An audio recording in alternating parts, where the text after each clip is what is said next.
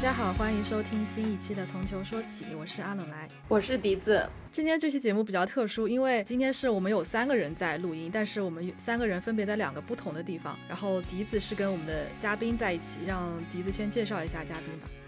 嗯，这位嘉宾呢，我们就姑且叫他杨老师。我们是一个突然加更的节目，是因为杨老师来武汉找我喝酒，然后我就说，既然来都来了，录一期再走。杨老师是我以前的编辑，是所有的前方前方们对，就是合作比较愉快，然后前方的小伙伴们们合作都很愉快，所以就是说拉着这一位难得来的男编辑和我们聊一聊。说你是拉皮条的没问题是吧？对，说可说我是我就是 专业拉皮条是没有关系。然后那杨老师先跟大家打个招呼吧。啊哈喽，大家好。然后呃，我是这个杨老师。呃，我自己是有这个几年的这种业内的从业经验吧，然后可以跟大家分享一些这个可以说是有一点点内幕的故事吧。杨老师先后在两家。体育平台做过内容运营，是这么描述吗？对，主要是以做这个足球内容的运营为主，国际国内的都做。刚才笛子在介绍杨老师的时候用了“男编辑”这三个字，然后我们之前在沟通选题的时候，就要不要使用“男编辑”这个词，就是有一些争议。要不来，杨老师是怎么觉得？你是觉得这个这三个字不是很好听吗？还是什么？我就是一开始就听到这个称呼的时候呢，大概我我知道是你们这个节目就是呃什么样一种性质和形式，然后我就觉得需要这么这么样来称呼一个，一定要强调我是一个男编辑嘛，就是我不能从一个纯的编辑来角度来。呃，谈这个问题嘛，我觉得也是没有问题的。因为虽然有这种可能说，呃，报道新闻啊，或者说运营这个媒体的过程当中有有这种男女男女性别的这种呃差异和你你对这个受众的选择，但是你如果从纯新闻的角度来讲，我觉得是都没有问题的。就如果假如说你是正常报道一个新闻的话，根本就不用分男和女。我也是这么觉得的，但是 但是主要大家一直都是会区分，比如说女编辑、女解说。然后刚好昨天我们想呃和杨老师讨论的话题是，呃一些我觉得在男女编辑或者说在性别角度上是会很容易有差别的一些。呃，话题就比如说足球太太团的报道，然后女球迷的报道，我是觉得这些可能是会带有一些性别色彩的议题，所以我就强调了“男编辑”这个词。但是没有想到杨老师会觉得稍许的受到了冒犯，然后我觉得这个这个这个冒犯本身我觉得很有意思。可能杨老师在那边已经吐血了，就是但但是嗯，所以我觉觉得这个点本身其实还蛮有意思的。所以就是在你自己日常的报道中，你是不会觉得，就是在足球的专业报道上，你认为这个是没有区别的。因为我们节目是由两位女球迷发起，然后我们之前在讨论很多话题的时候，请来的是女解说、女主播、女记者，然后女足运动员、女运营。这次强调男编辑，也是想要给观众强调一下，说我们有一个新的视角来一起讨论关于从性别议题去看。对于足球，对于体育界的一些新闻和一些呃事件的看法吧，并没有什么恶意。嗯，对，我不是说存在恶意，或者说有恶意也没关系，我能够接受。就是我感觉这个东西就是相对的，就比如说呃，从呃这个报道的角度来讲，就刚才笛子提的这种呃太太团啊，或者说花边新闻类的，就是说你们强调我一个是一个男编辑，跟就跟我们去报道这种太太的太太团的这个新闻是。我感觉是一种性质，这个这个形式是这个目的是差不多的意思啊。所以回答一下这个问题本身有什么回应吗？从我们从业者的角度来说，我们是在一个。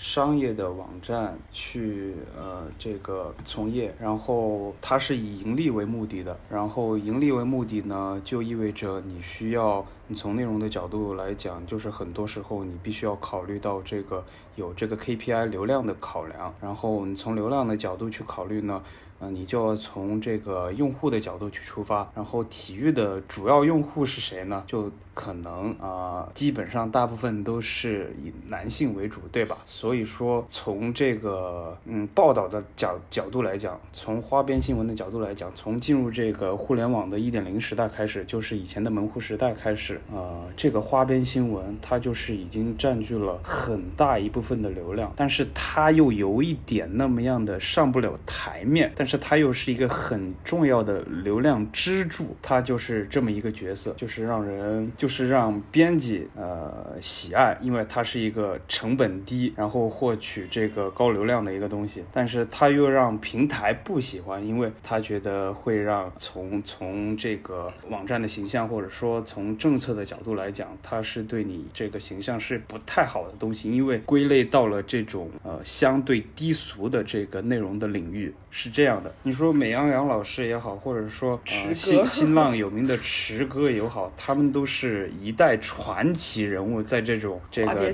对花边新闻上，或者说当时的那个年代上，都是非常有名的人物。就是可能就是性质又不一样，是吗？也不是，也不是，你就觉得可能是一个时代的注脚。这是顺应时代的产物，对这个能理解。对对对。因为就是其实这个还是大众这个受众群体喜闻乐见的东西，但是你在以前的呃你在互联网媒体以前的这种体育新闻的报道当中是很少见的，但是大家大家大但是大家都希望有有这个欲望去了解的。呃，你一直强调的是以前的那种形态下，因为刚刚我们在聊天也是说，其实以前那种门户网站其实是一种相对精英、相对呃不那么下沉的一个。一个时代，对，就是人人群的那个圈层没有那么分散，还是比较密集的，然后也相对来说对比较集中，对比较。它会集中在比较呃比较大的几个平台嘛？它可能还是它跟那种原来的电视的那种体育用户绑定的比较比较紧密，因为以前你要说去上网的话。它肯定没有以前，就从网民的数量来讲，也没有现在这么多和方便嘛，对吧？你要你得去网吧上网，你不是在家里就能上网，对吧？对，或者在家里就能上网，在那个时候也是一个比较奢侈的事情。你像我，你像我那个年代，我家里我大概初三还是高一的时候，家里才有电脑。对对，就我我我是我是我是出生在一个小镇的，我算是一个小镇青年的那。所以说，对下下沉的情况，它会它会有一个延迟的情况。所所以在现在的这个互联网环境中，这种内容它反而变得更普及和泛滥嘛？这种花边新闻，就是它早就泛滥了。它这种形态怎么讲呢？它就已经是变成一种一种这个日常的东西了，就是你肯定会去做的。但是它的这个等级呢还是没变，它可能在这个网站的这个等级，虽然你有量，但是你还是一个上不了台面的东西。但是无法抛弃。对对对，感觉有一种我浅薄的认知吧，就可能在我的认知里是这样，不一定所有的平台都是这样。就说你像花边新闻这种的话，从我从我一个男性的角度来讲，我没有特别抗拒。然后你从这个从业者的角度来讲的话，你你是喜闻乐见，你知道吗？我只能这样说。就是像我昨天跟你们说的那种情况，就是我很多时候变成了一个被流量支配的人，我是一个被流量支配的人。因为我我我再说一下，就是这个东西确实是一个比较低成本的，然后获得高流量的东西，所以编辑都乐意去做。有这样的新闻。你基本上就是敏感度特别高，你已经形成了这个肌肉记忆。我举一个例子，就是比如说像池哥这种，呃，池哥这样的人，以前以写这个谢了跟那个阿什利科尔的这个花边新闻出名的。对，你可以在他现在的微博下面都能看到那样的评论。池哥谢料呢？真的是，就是这个人设已经立了十几年，还是没有变。他当然有这个。呃，人设的问题，还有就是说，从一个编辑的角度来出发的话，呃，首先你是要为雇你的这个公司去呃完成你的工作，而不是去说你有什么样的新闻理想。那在你之前的工作经历当中，有没有哪几个话题？具体的话题是就类似于这种，这是一块砖，哪里需要往哪里搬，因为你知道它必然会产生很大很大的流量。有没有某些具体的事例呢？最最最明显的例子就是国足的话题，就是谁往他身上粘，你都有流量。呃，它是一个可以全民讨论的话题。呃，是在对吧？像像这种话题的话，就是呃，你可能是在在我们国家你能够讨论到的国家层面的呃这种。从体育的角度来讲吧，你能够讨论的最高级别的东西，然后又可以没有禁忌，随便你骂。对，而且是一个不管谁来聊都会。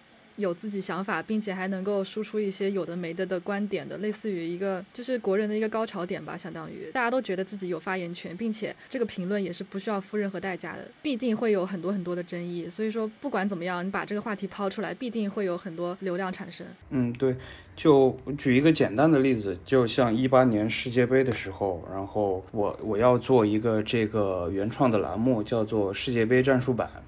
然后呢，战术版呢，本来在这个原原创栏目里来讲，它就是一个不太有流量的东西，因为它这个讲的内容，对比较专业、比较比较垂直、比较深度，所以它本来日常的流量就不太高。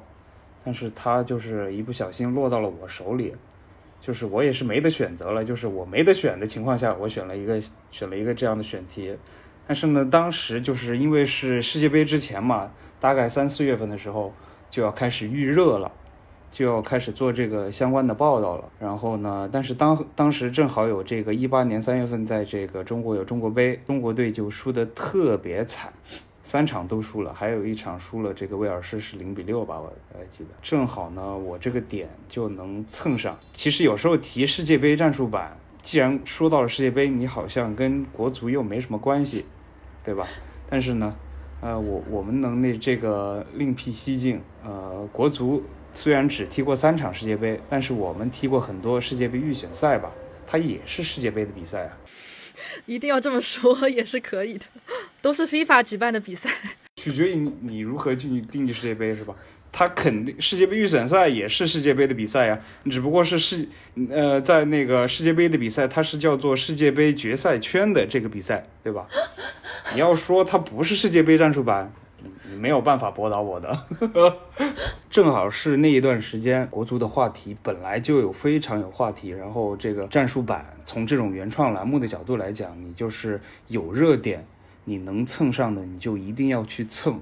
这样你才有流量，你才能完成你这个 KPI。就从战术版来讲，呃，我我当时做的那个系列就是蹭上了国足的这个系列，无论是这个当时的中国杯，然后零二年的世界杯的三场比赛，呃，还有这种以前的这种高光时刻也好，黑色三分钟也好，你都拿出来，可以拿出这些比赛去这个。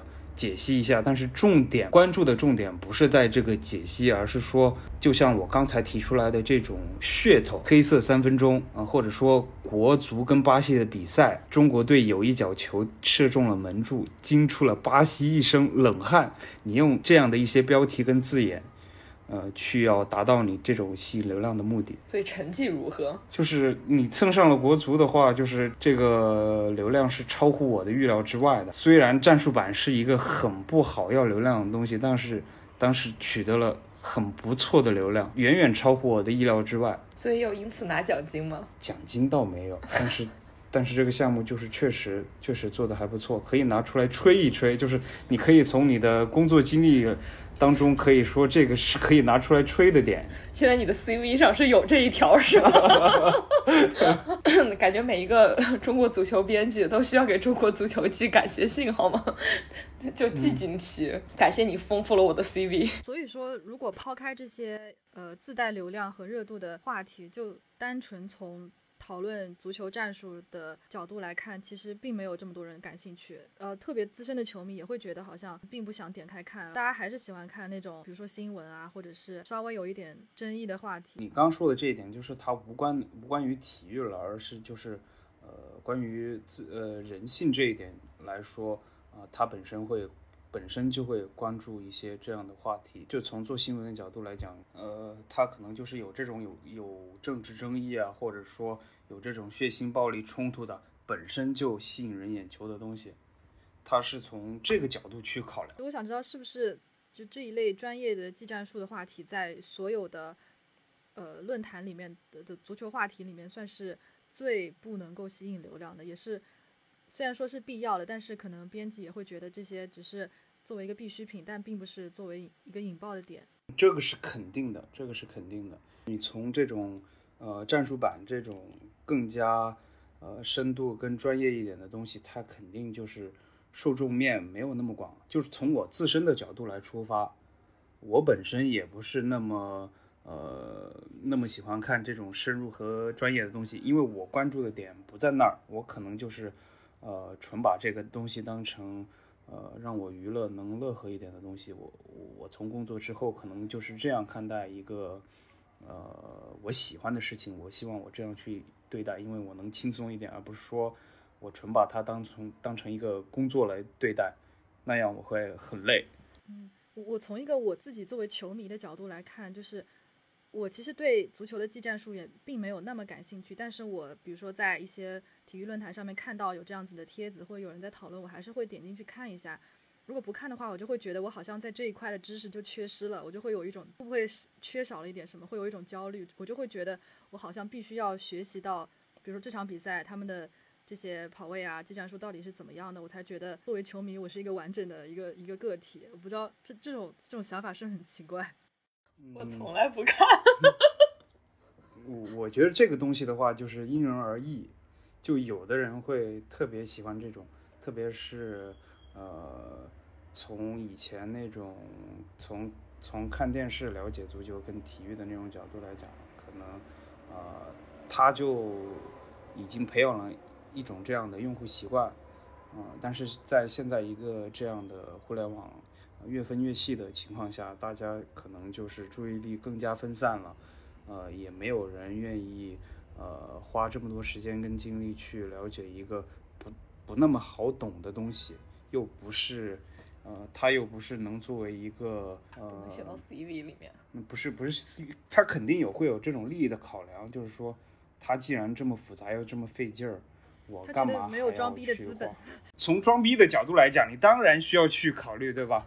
但是如果你从现实主义的角度来去讲，就呃，我脱离了一个从校园或者说我走上了这个社会的角度来讲，你更多的可能从这个现实一点的角度来去来讲，我觉得就是你可能会慢慢觉得这个东西没有那么重要。我我装不装有什么必要呢？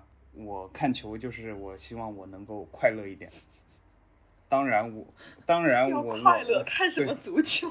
我我我我我们去看球也不能说呃一定要去跟这种呃他们有这种深度追求的那种球迷去划分。我觉得还是非常好的。你你有追求就是追求，呃就去喜欢和追求这种东西，但是没必要说带着这种特别的优越感来跟其他的球迷去讨论。我觉得这个就没有必要了。你可以去了解，但是这个都是大家的。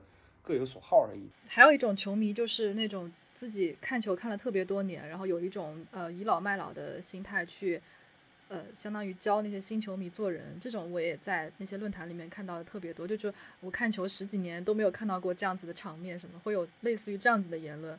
你会看的觉得很尴尬的，就是然后就是它不利于就是你呃吸收这样的一个新的用户，所以你们编辑也很讨厌在评论区看到这样的评论是吗？也没有，有时候你可能说觉得他说的对，你看的挺爽的，但是你从一个从业者的角度再去考虑这种问题的话，你就觉得咱们还是应该对这种对这种新人更宽容一点，这个门槛可以降得更低一点。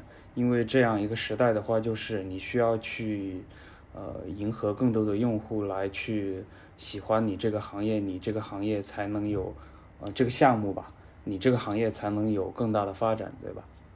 哎，其实我蛮好奇，作为足球编辑来说的话，一场完美的比赛，你你因为每天都要做嘛，这种一场完美的比赛应该是怎么样的？要有三张黄牌，十个进球吗？呃，三张红牌，十个进球吗？我们绝对不希望。就是从一个人的角度来讲，不从一个足球编辑吧，我们绝对希望它就是一场平淡的比赛，这样我可以少干不少的活。从一个人的角度来讲，从一个足球编辑的角度来讲，当然可能像是笛子说的这种情况，如果一一场特别精彩的比赛能够激发出我们不少的创造力，这是真的。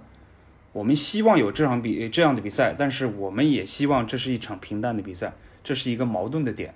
我想说，就是从比如说比赛的，呃，场边的广告的赞助商啊，然后转播商，这个我觉得他们肯定是会心里乐开花，因为一场有争议的比赛肯定是会被多次回放，那这些曝光率啊什么的都是。他们会考虑的，他们会觉得这场比赛他们赚到了，肯定会比一场平平淡的比赛要好很多。作为编辑来说，他们要做的东西太多了，肯定会比一场零比零的比赛要要发的内容也多，然后要做的图肯定也多，所以就是增加了很大的工作量。这点我我是深有体会的。除非你靠点击率来赚钱，或者来靠互动率来赚钱，也不是说赚钱，就是说他如果这个东西是直接呃跟你的 KPI 挂钩，那你当然会。你当你当然会尽最大的那个，但是有时候这个东西就是他看你这家公司是怎么来下达你这个 KPI 的，所以说就是呃，我也我自己在呃工作的当过程当中也有过这种体会，我也有这种想法，我也有听到我同事也有这样的想法，这个比赛还踢什么？你这个队快点给我淘汰了算了吧，这可能是某一年亚洲杯有中国队的比赛吧。中国队快点淘汰了吧，就做不动了是吗？好烦，干不动了，干不动了，好烦。感觉非常合理。哎，那那你干足球编辑之前有这么想过吗？因为杨老，因为杨老师的本科、研究生都不是都不是学新闻的，他是后来转行做新闻的。所以，所以当时在你转行做新闻的时候，你有想，你有考虑过是是这样的结局吗？嗯，这是一个劝退环节。完全没有想过，也不说劝退环节吧。这个东西真的就是，你要从事这个行业的话，就是你真的做一行劝退一行是吗？不是劝退一行，你就是真的需要对这个项目有特别的热情，你才能够坚持下来。这真的不是一句玩笑话。那那那你当时入行的时候，你你的新闻理想是什么？我没想太多，我不是一个学新闻的人，我可以说我没有新闻理想，但是我有我自己的价值观的坚持。但是它慢慢就是会，你在你在这种工作的过程当中，可能就会对你之前的这个呃三观也好，产生一定的影响跟动摇。你只是为了。有时候你只是为了生存下去。你觉得动摇最大的是什么？就是你还记得刚刚开始做的时候和现在，你觉得差别最大的是什么？我没有，我我开始就说了，我不是一个，我首先我不是学这个，对我不是科班出身的。没有理想的人不伤心。决定了。我不，我不是科班出身的，没有受过这种。呃，正规的这种训练，我都是在这个工作当中去学习也好，或者说工作之前去学习也好，这样子去来的。所以说，可以说我是有一点野路子，但是我自己其实还是有点崇尚那种有新闻理想，或者说有这个受过专业训练的那种报道的方式，因为我从小就是耳濡目染，受这种呃新闻报道成长起来的，所以你难免。就是会被这种想法去影响，但是你，你在这个从互联网时代来报道这种体育的角度来说，那就是完全是另外一个东西了。我们当然工作当成过程当中也会有这个，你需要去做一些深度的东西也好，呃，或者说做一些有价值更有价值一点的内容，或者说你自己有这个追求的，你可能会特别来劲儿，但是它有可能是吃力不讨好的。那你有做什么这样的东西吗？就吃力不讨好，但是你特别来劲儿，你也觉得做了之后，呃，至少不后悔吧？其实就是不后悔的同时，又有又有那么一点小得意，就是就自嗨的那种东西。肯定会有。我我想起来，就是就是一场比赛，我自己还发了一个朋友圈。平常就是很少发发朋友圈的那种。就是那天应该是英超的一场比赛，切尔西阿森纳伦敦德比，然后那场比赛踢得特别精彩。自己后来就说学到一个新词儿，叫做这个专业激情主义，就是他一场精彩的比赛能够激发你这个编辑的一个灵感跟创意，然后看这场比比赛也看得特别爽。做这场比赛的时候你也能够灵感迸发。但是你像英超这种比赛，这个黄金时间的。他关注的人数也不是太高，你比如说他是晚上十二点了，他主要还是这种，呃，有这个喜欢英超的这种球迷去看。从这个比赛的角度来讲啊，呃，从足球的角度来讲，从我们国内的情况来讲，就是中超大于英超大于西甲，大于意甲，大于德甲，大于法甲这么一个情况。意甲原来还在德甲之上，因为因为现在有 C 罗嘛，原来是这样，我以为因、我以为因为有 AC 米兰的，不好意思，你想多了。原来是这样，感谢 C 罗，感谢尤文图斯。就是我一个大概的判断，不是准确的啊。就根据我我看自己足球话题区那些互动啊，然后俱乐部的规模的确是差不多是这样子。嗯，到目前为止，你经历过的最出圈的话题是哪一个？除了刚才说的国足的那些，你有没有就是印象特别深的？你一些不关注足球的人也也可能有所耳闻的那种。这个东西呢，嗯就是可能还是集中在这个上面，就是说大赛的上面，比如说一八年的世界杯，它有一个比较出圈的事是什么呢？就是我我我印象比较深的就是梅西的那个广告，你知道吗？天生要强，对，天生要强。后来这个广告好像就后来就全下架了，就可能我自己都无法理解它互联网这种潮流，或者说。嗯，你知道为什么马保国去年这么火吗？你能理解吗？有对有我对有些莫名其妙的潮流完全没有。它有有些东西就是你难以解释，但是，呃，如果你非要从这个结果去寻找一些原因的话，你可能还还是能讲出一些似是而非的道理。但是它都是以结果来出发的，我觉得没有什么。从我的角度来认为，我觉得没有什么太大的意义。但是它一定是你能找找到一些。相通的这个点的，对，毕竟体育圈、足球圈相对来说还是比较封闭的，就是说还是相对来说流量比较小的这么一个圈层。如果要说出圈的话，我个人猜测可能是就是外部的一些营销号，他们需要有这个话题，所以说把这些在某个时间点借来用一用，并不是说体育自己去破圈了或者什么的。对我能想到就是每一次世界杯啊什么之前，就是某某国家队男模队。这这个在好多时尚号，就就是我每次就是我的首页上，如果我看到非意大利球迷转了这种东西之后，就是意大利男模队什么这个，如果上了呃其他人转的，那就是一些时尚博主在转，然后我就是很怀疑这到底是谁给他们买的热搜，这为什么？这个也不是，我觉得这个还是营销号来蹭这个世界杯的热度。啊，那那也是。然后你说的话，最近的一个话题，那肯定就是，嗯，吐槽大会这个事儿了，对吧？嗯，那应该是有过精心策划的，我觉得，就是他们能够准确的抓住这个呃社会的话题点，能够准确的抓住这个社会的话题点，对。对，某种程度上其实也是被利用了。我我觉得也不说利用吧，你要说利用也是相互的。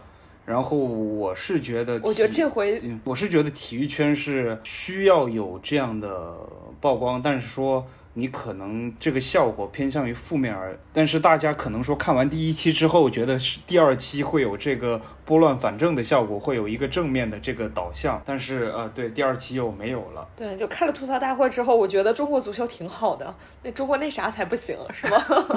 那那那从成绩的角度来说，足球没有没法跟篮篮球去比，对。对，但是但是我是对于我觉得是对于一个健康的比赛，你是可以要有公众讨论的。我觉得中国足球在这一块上来说，我觉得还挺好的呀。从讨论的角度来讲，我并不觉得健康，特别是从媒体的层面来讲，然后又是现在一个这样的呃自媒体的时代，那就是越来越自说自话，因为是一个算法推荐的时代嘛，大家就是想看到自己想看到的内容而已，它就会越来越往这个。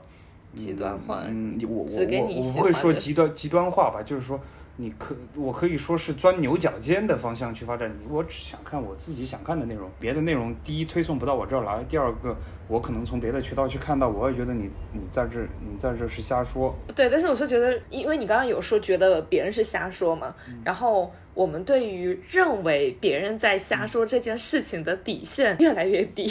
就是你很容易，你越来越容易觉得别人在瞎说，对对对，而不是去思考别人为什么这么说。你只是觉得说他跟我他说的跟我想的不一样，那你就是一个傻叉。对，然后我觉得这个是至少是我很不喜欢的一点吧，就是交流的空间越来越少。要说这个话题，就又要痛心疾首一番。对，就关于这个，其实我们有一个有一期选题，只不过那一期我们聊跑了，这个选题我们一直都没有聊。他这个就是就是全世界。界都是这样。对对，这是一个现在这个时代的问题，不是只是中国互联网的问题。它甚至可以说是国外传过来的人。就是从我作为一个球迷的角度来讲，包括我们之前也在很多在节目里面也多次讨论过，我们都觉得，首先自己身边的看球的人越来越少了，而且不知道是因为我们年纪大了还是什么，我们就固定在了某一个。圈层当中，然后或者是有意无意的拒绝接纳了那些新人，所以我们还是在跟以前的人一起玩。那新人我们也看不见，所以我们不知道他们到底有没有来，可能就觉得好像的确球迷越来越少了。然后从杨老师说的就是，嗯，新人他们来了，只不过我们不知道，因为因为就是可能总流量它没有总流量它没有太大变化，没有太增长，也没有太减少。但是如果我们的感觉是人越来越少了，那一定是老的球迷退圈了，或者是不再说话了，然后新的球迷进来又没有取得联系。因为我们发了之前那个足球同人那一期之后，有好多姑娘开始联系我，就问我现在有没有一些足球同人同好的交流平台。我说我这个是真的不知道。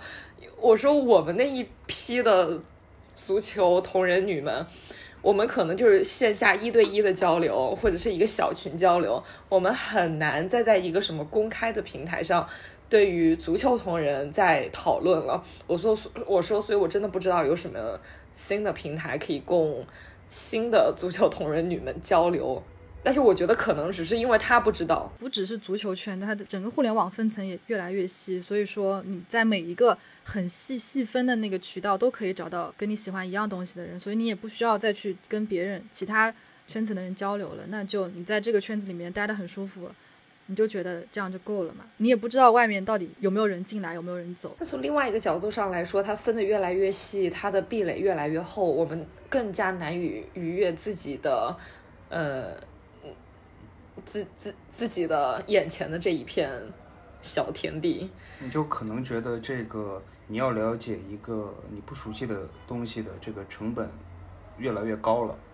嗯，你可能花费的时间需要更多了。对，对对对，特别是在呃从学生时代过渡到你这作为一个社畜来讲，呃这是很明显的，就是说你可能没有那么多时间跟精力去了解。更多的事情了，呃，然后你就可能固定在你自己的这个呃小圈层里面，然后人要走出自己的舒适区的话，那就是这个是还是比较困难的，是需是是需要这个决心跟勇气的。然后大部分的人的话，呃，一就是难以意识到这一点，二就是呃你要迈出这这一步，就是确实挺难的。然后从我自己身边的这个例子来讲，那肯定就是他是个球迷，他我们就是我们学生时代认识的那种踢球的朋友，他们还是会关注足球，但是他没有那么多时间精力再去跟以前一样花那么多时间去关注足球了，因为有工作有家庭，你没有那么多的精力去了解，再再去花这么多时间跟精力去在这个你的一个爱好上面了，就。如果撇出了撇出我是一个从业者从业者的角度来讲，那你们在吸纳新粉的时候会有用户画像吗？就说哦，我如果我在这个点上我要增长，我需要吸纳的是哪一部分的人，然后我需要做出什么样的内容去吸引他们？嗯，就不一定是要对足球，可能对任何一个项目，他们想扩大自己影响力的时候，可能都需要思考这个问题。对于足球的话。我是觉得是个人类应该都会喜欢足球啊，为什么会不喜欢足球？然后对于其他的运动的话，其实我不太了解。然后对于足球本身，其实我也不了解，因为我不理解为什么有人会不喜欢足球。展开讲讲好吗？就是你刚才说的这一点的话，我其实就是不认同的。为什么有会有什么人类不喜欢足球呢？我觉得就是现在来讲，那就人家有很多道理不喜欢足球啊。我出去踢个足球多么困难。我出去还要预定场地，我得买装备，这个装备也不便宜。我去看一场看一场这个足球比赛，我要花九十分钟的时间。在这个时代。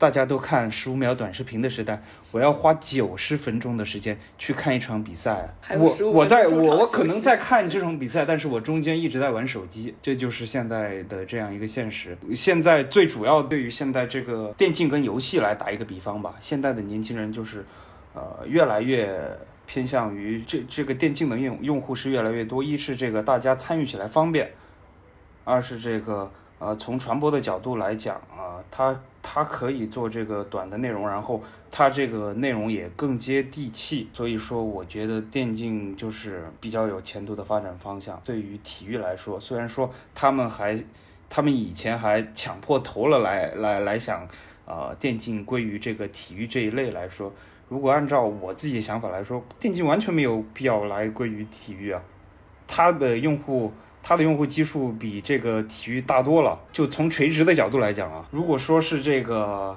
泛体育的用户角度来讲，那肯定还是体育的用户居多。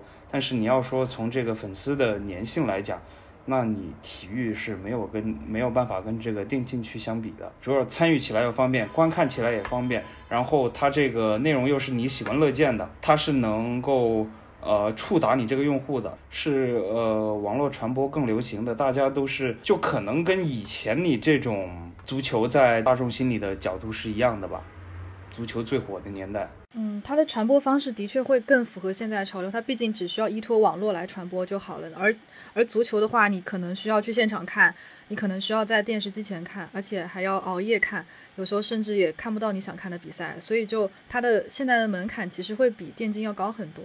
如果你要真正爱上这项运动的话，其实会要困难很多。可是电竞粉丝的话，不是也想去现场看比赛？嗯，对啊，我我倒有过一次体验嘛，就是我我观看的也是一种那世界性的那种比赛，就是一九年的时候在上海的时候那个 TI 九，然后呃还是发现这个现场的感觉跟你在线上看是完全不一样的，就是它这个东西就是跟你看体育比赛的现场是一样的，虽然说你在现场。你可能也是看着那个屏幕，你也是看的这个屏幕。对，所以所以但是它那个氛围，它可能跟那个氛围是一样的。你可能我去看一场体育比赛，我看一场足球比赛，你在一个呃比呃相对比较远的位置，你其实也看不清那个球员的具体动作。看得见的。那是很模糊的，我觉得还是很模糊的。你要跟电竞比的话，还是很清楚的。没有电竞的话，你还是看屏幕嘛。您从足球的角度来说，如果你看惯了电视，然后你再去现场去看那个。那当然，撇除你这种有有这种特殊经验的，如果你是买票入场的球迷，我自己也买票好吗？不要骂了好吗？我自己也买票的。就是就是，当然现场有现场氛围，跟你在线上看的氛围，当然当然你在这个从电视转播的角度来讲，你当然可能会看得更舒服一点。但现场的那个氛围，就是真的还是推荐大家去看现场这种东西。你你推荐是电竞是吗？电竞跟体育是一样的哦，那那是不是因为就是我要搞清楚这个主语是什么，就推荐大家去现场。我我们每一期节目基本上都说啊，我好想念球场，我好想去看球。你从这个角度来说，其实我作为作为一个这种足球编辑，我去看足球比赛的现场真的很少。你要跟笛子来总来呃来比的话，我真的去现场去的很少很少很少很少。我们想去现场。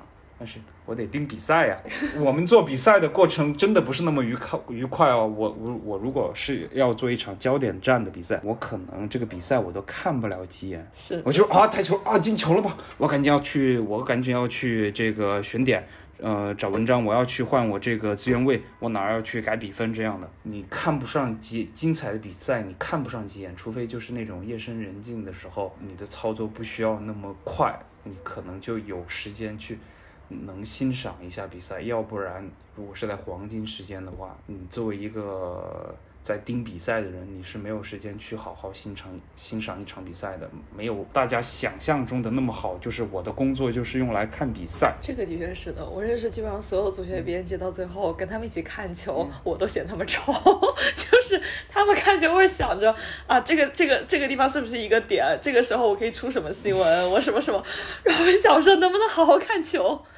就有有的时候和足球编辑一起看球，我就有这样这样这样的感觉，然后感觉对他们来说已经形成 PTSD 了，就是球赛已经被分解成了被分解成了新闻和 GIF 吧。他会他会就是是一个好的编辑的话，你就会形成肌肉记忆，你哪个地方要干嘛，哪个地方要干嘛，呃，哪个比赛进球了需要干嘛，他红牌了需要干嘛，有争议的时候你需要去干嘛，然后基本上重点的比赛你是要有一个。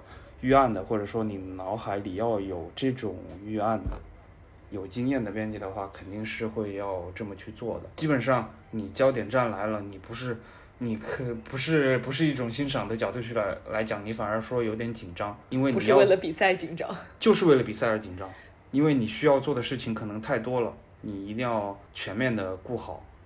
我的意思是不是比赛本身它的结果啊，嗯或什么的？就比如说你切尔西该发生什么了，现在已经 哦，对，杨老师是一个切尔西球迷，忘记说了。说都算不上了吧，我可能认不全队里所有的人了。现在是现在，现在一周看比赛也纯看这个比赛直播，应该也看不了一场。我现在就是传说当中的这个继父型球迷，继父型球迷。一觉醒来的，对我现在也变成了一觉醒来的激进党，在我以前最鄙视的那些人，就没想到自己也，唉，就是岁月的 杀猪刀把我杀成了这样子。我们我们没有必要去鄙视鄙视这样的人，就是对对，不鄙视。就是就是就是你自己是过来人了的话，你就完全能够理解，就是为什么会这样。但是小时候不理解，对，呃然后我还有一个问题，就是杨老师，经过你这几年的观察，你会对球迷有一定的呃了解吗？就比如说几个大的俱乐部的球迷，你觉得他们之间会有一些比较细微的区别吗？因为毕竟编辑是会根据球迷的喜好口味来变换主题啊什么的。你觉得在这方面，球迷之间会有一些差别吗？对于对于我们来讲的话，嗯，你肯定就是要避开雷区，避开这个俱乐部球迷的雷区，而不是说，呃，他们差别是肯定是有的，那肯定，但是它也跟你这个俱乐部现在的成绩相关，对吧？就是从国内的角度来讲的话，从英超的角度来讲的话，曼联肯定就是这个球迷群，曼联球迷肯定是呃群体最大的一个，然后他们这几年的成绩起伏也比较大，但是你你你就能看到他们这个群体的呃慢慢的一个变化，他就不是说你你你能给他去定义一个什么变化的，它是随着这个成绩的起伏来。呃，有一个这个情绪的变化还是挺明显的，但是有些球队啊，可能就是这几年都都是处于那么一个沉寂的状态，懂的都懂，都说的哪个球队？AC 米兰说的是 AC 米兰，真的就是你如果有有过这种关注，长期关注这个自己喜欢的俱乐部的，你就会真的有这种起伏跟起落是太正常不过的事情了。不，你只能慢慢学会去适应，就跟你自己在生活中的某些经历也是相关的，就是你总会有起落啊，你不可能一直维持在一个高位，或者说。就是，就算是你一直维持维持在一个高位，可能如果突然的一个打击或者下降，对你的影响也是会比较大。这其实跟就是你在生活中，呃碰到的这种事情和例子也是很相似的。大家没有太太必要去上纲上线，嗯，还是说年纪大了之后你就确实变得佛系了，就是没有那么有所谓了。所以这个是可以判断新球迷和老球迷的一个点吗？也情绪特别不用，就是我们不用去一一定要去区分这个新球迷啊、老球迷来好，就是你呃是哪个队的球迷，咱们就是一家人，对吧？不是，我的意思是，就是比如说一个队，比如说曼联球迷，有那种三十年的曼联球迷和三年的曼联球曼联球迷，他们心态肯定会不一样嘛。但是那个老球迷肯定会新球会跟新球迷说，哎呀，这种事情发生过，然后很正常。但是新球迷可能还是会说啊，不行，他怎么可以这个样子呢？我就说这个情绪上的差异是可以判断一个人看球时间的。就是那种情绪特别特，一般来说特别特别特别激动的，可能就是呃他可能新，新新入坑的球迷，他也有可能就是比较燥。好羡慕啊！突然 羡慕他们还能为主队流泪、疯狂、痛苦是吗？流流泪，难道莱总现在不为阿根廷哭了吗？今年比赛都没怎么看过，就别提流泪了。这个国家队比赛日有阿根廷的比赛吗？有有国奥队的比赛，嗯，世界杯预选赛被迫延期到不知道什么时候了，所以说就是现在能看一场球就已经很幸福了，觉得。你要说这个的话，那可以说一下你之前想想说的那个话题，就是我们之前采访那个吉田麻也的时候，对日本日本，呃，这个日本足球对吧？对，那个是一个，但是哎，但是我觉得就是和你聊这个，其实我想聊的点都不太一样。刚才我就是忍住没说，我就说，就刚才来总不是有问说，呃，有什么是你自己很用心，但是他流量 的确不行。我说这不是我做的所有的东西吗？就是。就编辑露出了苦笑，你知道呀？对，我知道，就是感觉就是。你有没有就是那种情况，就是觉得哎呦，我自己写的写，觉得写的特别好，特别那个，然后对吧？就是反响平平。因为每一篇都这样，我从来不看反响。我真的真的真的，编辑在这边吐血，什么？你从来不看？对我真的我从来不看。就是发到平台上的所有的文章，我从来不看反响，就除非是你们发给我说下面有谁谁谁在那边评论了什么什么东西，我回去看一眼。我自己的话，我从来不看下面的。应该不会发给你这种东西吧？就是有有人发，有人发，你没发，别人发，对吧？对我我自己真的从来不看，我是觉得你写完了东西，别人怎么评价是别人的事情，毕竟。比赛是我看的呀，你们又没看到，对吧？就是就是最多你们喷我，就是觉得我没写好，但是我我没写好，你别看啊，你骂什么？对我我心态特别好，但是可能编辑看到我心态就不太好了。对，也不是这么说，就是我跟狄老师的合作还是挺愉快的，就是你基本上呃跟他沟通好了以后，就你这个他他发回的这个报道，我基本上是不需要怎么改的。我只需要呃，在这个呃封面跟这个标题上下点文章，然后把这个文章的结构把控好，就基本上没有问题。但是呃，我们当时做的这个前方的这个报道呢，它是呃不全是不全是指望在这个流量上的，它是有一个呃其他的考量的目的存在的。所以说呃，我们也不会太在意说。啊，它是不是有特别大的反响？因为说到底，它不是一个流量型的文章，它是一个，呃，当时我们公司或者说我们组来讲，它是一个品牌性的东西。我我只能这么说吧，它是一个品牌性的东西。是最后的新闻理想的坚持。哎，你也别把自己说的那么高尚。我我说的不是我的新闻理想，我我也不。不，没有这种东西。我的意思是，就是作为 大厂新闻，就是你毕竟是一个做新闻的、做内容的，就是这作为一个内容组最后的新闻理想的坚持。那我没有这么，不是说你，哎呀，我说的不是你，我就是我，我是在做这个工作，但是我并没有从。我说实话，你你这么说之前，我并没有从这个角度去思考过这个问题。我一直都这么理解，我一直都这么理解的。不然我想说，要我干嘛？其实这个东西又没流量，还花钱。然后我我还想问一个问题，就是因为你们也会定期跟，比如说在英超啊，或者在西甲、啊、意甲那些球星会去有采访的机会嘛？这些问题是你们自己来定的吗？我每次只是一个机器人，他们 把问题定好，然后我可能会重新编辑会把问问题定好，然后我把它改的更口语化一点，然后。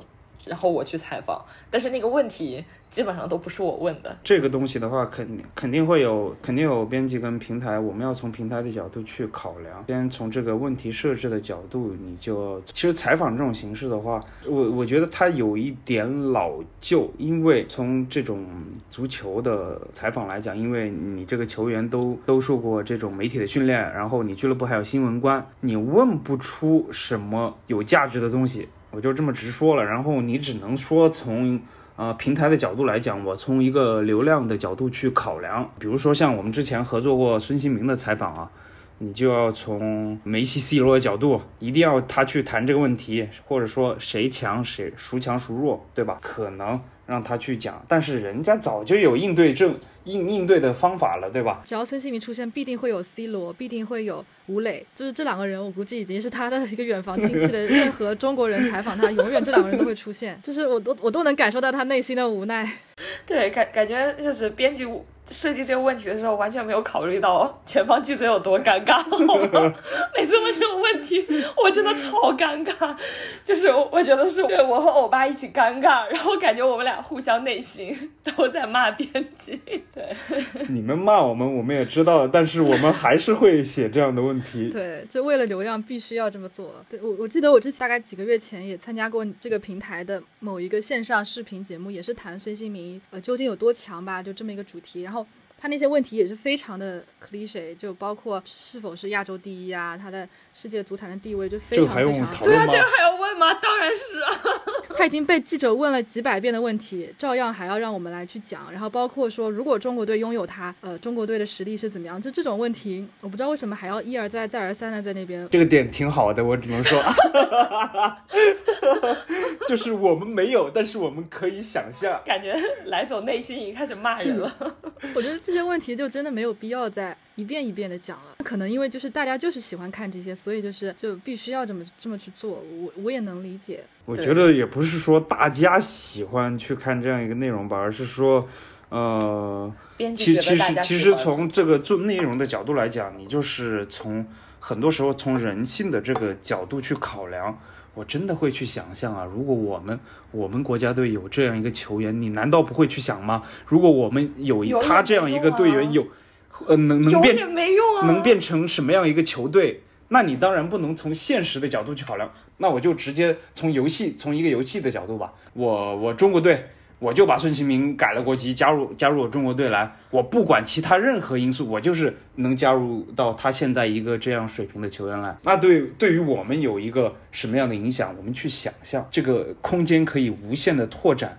那难道就是这个？这是一个很好延伸的话题啊！就我能理解为什么这些问题会出现，但是因为这几年就一直反复的看到这样子同样的问题，就觉得为什么就是国内的这些采访啊，然后报道啊，都是还是就那么几个类似的主题在翻来覆去的讲，就没有一些新鲜有趣的话题可以说吗？新鲜有趣的话题，它是你得你得，因为这个东西不是我们能来控制的，它得你得有新的话题来了。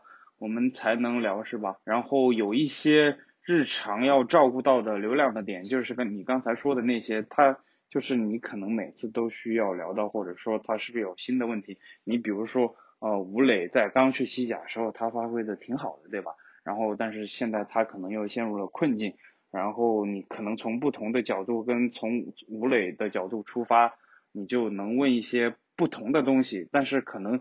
呃，他的回答呢，就是可能还是千篇一律，但是就是其实的话，你要说出来，他他可能还是没有什么跟以前一样的回答，没有什么营养的东西，因为他真的不会太去关注你一个呃其他国家跟其他联赛的一样的这个球员，他可能就是新闻跟新闻官跟他提了一嘴，你应该怎么样才能回答？这是我的一个猜想。现在就是可能一百种方式去去问问题，但是收到的回答就那么一种。对，这个也也不是编辑能决定的。因为你毕竟面对的是一个中国的这个用户群体嘛，你要从这个角度去考虑，他要从这个角度去考虑回答怎么样回答这个问题。对我，我觉得就是首先是因为现代足球它就是更无聊了，就是所有的球员他回答的问题。回答的答案早已经准备好了，你无论问他什么问题，他都可以把现成的答案往上套，他不会再像三十年前甚至更久以前的球员会更自由、更说话更无拘无束一点，因为他们已经是商品本身了。他这个就是呃，足球的商业化已经就是非常完善了，你必须得维护好你这个呃球球员这个自己的形象、俱乐部的这个品牌的形象。就是它都是这个利益，呃，利益链条的一环，对吧？没有人会跟，呃，你自己的利益过不去的。足球已经不像以前，我我想说马拉多纳，但是我想说马拉多纳那个例子就已经 killed 光了，就是你根本不需要用马拉多纳来比，就是随便一个什么球员，三十年前的球员，他可能得到等他达到一定的竞技水平才会有。比如说赞助商啊什么来会告诉他啊，你什么话可以说，什么话不能说。我觉得现在可能每一个在青训营的小孩，他们都有一个固定课程，就是如何和媒体打交道。你什么话可以在社交网络上说，什么话不可以，什么话可以公开说，什么话不可以。他们早就已经经经过了这个系统的调教，所以整个足球对于我这种不看球的人来说，足球的确是变得无聊了。但是足球竞技本身，它可能越来越精细，竞技水平一步一步的往上推高，某种意义上它更精彩了吧？它这个东西就是说，我还是觉得我倒没有狄老师说的那么悲观，可能这个看法我我以前跟他的看法可能差不多，但是就是说，呃，我觉得球员受这种呃媒体的训练也好，呃，你可能他的表达没有以前那个年代的球员能够那么自由的表达，但是。啊，他能这个切实的维护球员自己自身的这个利益，然后他嗯，我我我我没有说这个一定是坏事，我觉得他有好的一面，也有不好的一面，但是更规范、更对对对对对对，对啊，更规范了。但是规范的同时，意义就是代表你会从一个球迷的角度来讲，这个东西没有那么有意思了。他一部分他出错率更低，然后球迷的容错率也更容容忍度也更低。对，然后呃，这个还是怎么说，就是与时俱进吧。就是你不与时俱进，你就会被这个时代给淘汰。对，但是至于这个时代到底是好还是坏，这个只能留给后世评判。就是我们到以后，然后再回过头再来看这个时候。才能知道他应该给他一个什么样的评价。你是向往那个时代呢，还是觉得自己那个时代、自己那个时那个时候看球的一个状态，或者说自己？年前我还没出生呢，我怎么喜欢那个年代自己？没有，可能就是小时候吧。你觉得？年前都没出生，哪来的小时候？没有，我不一定说在二十年前，好不好？我也不觉得那个是一个更公平的年代，我也不觉得那个时候竞技水平必然的比现在更好，或者它的保障对于球员的待遇什么比现在更好。不是，我只是觉得那个时候。呃，怎么说呢？足球内卷没有那么严重吧，但是更一个更自由一点的时代吧。对但是代价可能，但是我觉得球员们一定是更喜欢现在的，他们不会更喜欢那个年代。对，比如说现在的医疗保障更齐全，他们自己所享受的待遇和比如说退役之后的一些。呃，保障啊什么肯定是比那个年代好很多，所以我的观点并不重要。所以所有人都觉得时代在变换，每一个时代的人都觉得我们现在的时代在变。好吧，为什么聊到这个问题了？我不知道，在这个情况下，我们足球或者说对于体育行业来讲，本来就是一个比较艰难的时时刻。就是首先我们得挺过这一关，然后我们能从这样一个呃时代的变变换当中怎样去。怎样怎样去把握自己的命运吧？不说把握吧，可能你把握不了，你可能只能顺。从一般人的角度来讲，你只能顺应这个时代的变化。但从一个大的体育项目来讲，啊，陷入沉默。所以杨老师之后会再继续做足球媒体吗？能做，但是不知道还有没有机会。那你想做吗？可以做，但是有那么 想吗？那么想吗？就要打一个问号，会有那种疲劳感，疲劳感，然后还有审美疲劳，就是对这种球赛的。作为一个这个足球编辑，你是要从海量的信息当中去筛选出这个内容来，所以你真的是会有这个信息过载的情况，你会很烦。可能你会说实话，就是我我我现在这个年纪，就是我现在大概三十岁上下，我会有。嗯，有更多的想做自己以前想做而没做的事情，我会有这种的考虑。我会觉得可能爱好也也也不只是在足球这方面，我可能想体验更丰富的一个更丰富的人生体验，所以我会从我的角度来讲，我会去希望能够尝试呃更多不一样的东西。但是你总得有一个能让你生存下去的工作，对吧？对，所以我觉得我现在的状态还挺好的，就是一方面做着跟足球完全没有关系，但是自己可以做的事情，然后另一方面在做着这个播客又是自己感兴趣的，并且跟足球有关的，所以我觉得这样子达到一种平衡，这个是一个嗯对我来说比较理想的一个状态吧。但是其实我虽然说我做了这个播客，也没有因此而多看一场球，完全没有。我们播客并不看球，好吗？我们做的保证就是我们的播客绝对不聊球赛。就是从足球整体的内容来说，我觉得我还是想说，就是比如说现在不是有很多人他们会更喜欢去看电竞啊什么的，会觉得那个门槛更低。但是我一直的感觉就是，其实足球是一个门槛最低的项目。嗯，就是可能有人为的因素去推高了，我一定要去足球场才能踢这个比赛吗？对，你像我们我踢球才可以看球。对对对这对对，就可能我们从呃参与的角度来讲，我们小时候你摆两个书包在这个呃一块水泥地上，你就能踢了。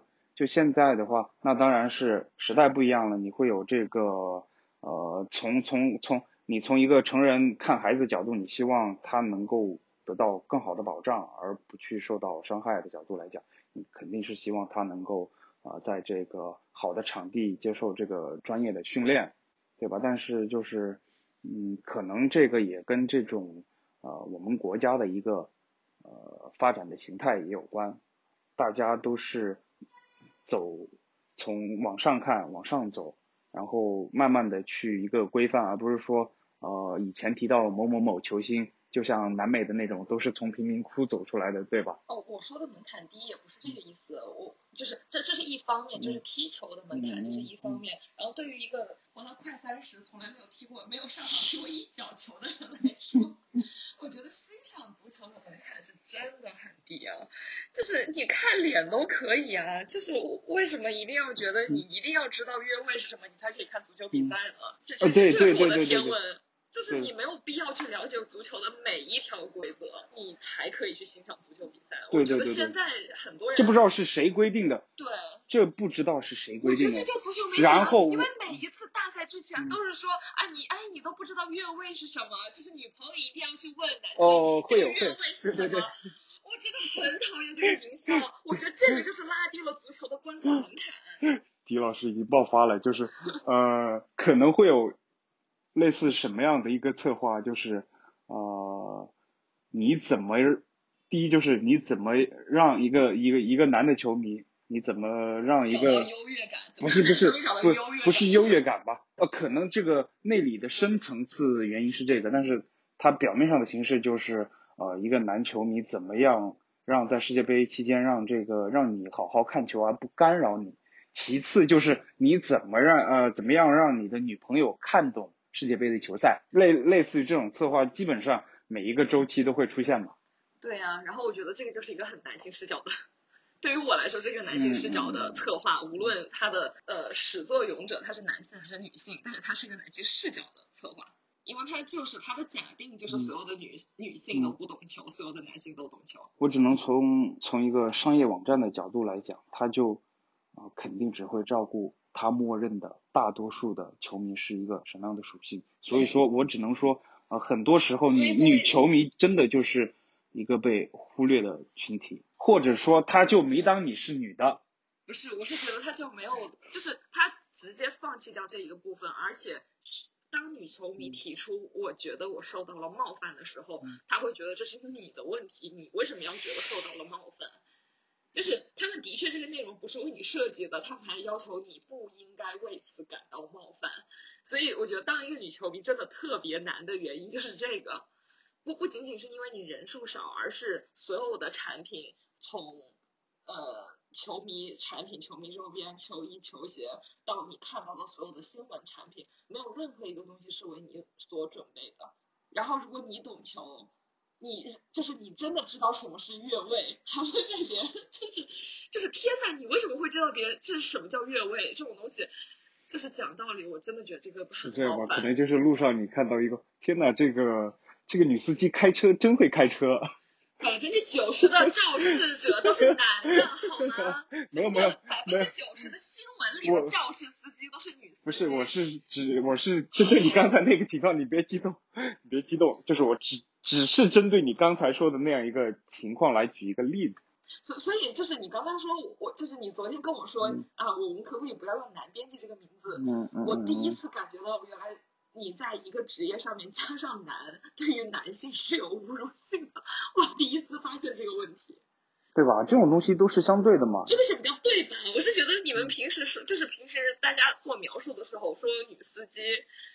女解说、女球员，感觉大家用的都很得心应手啊。那为什么把我一个职业里面加个男，一个男厨师、男编辑，嗯，你说的有道理。是吧？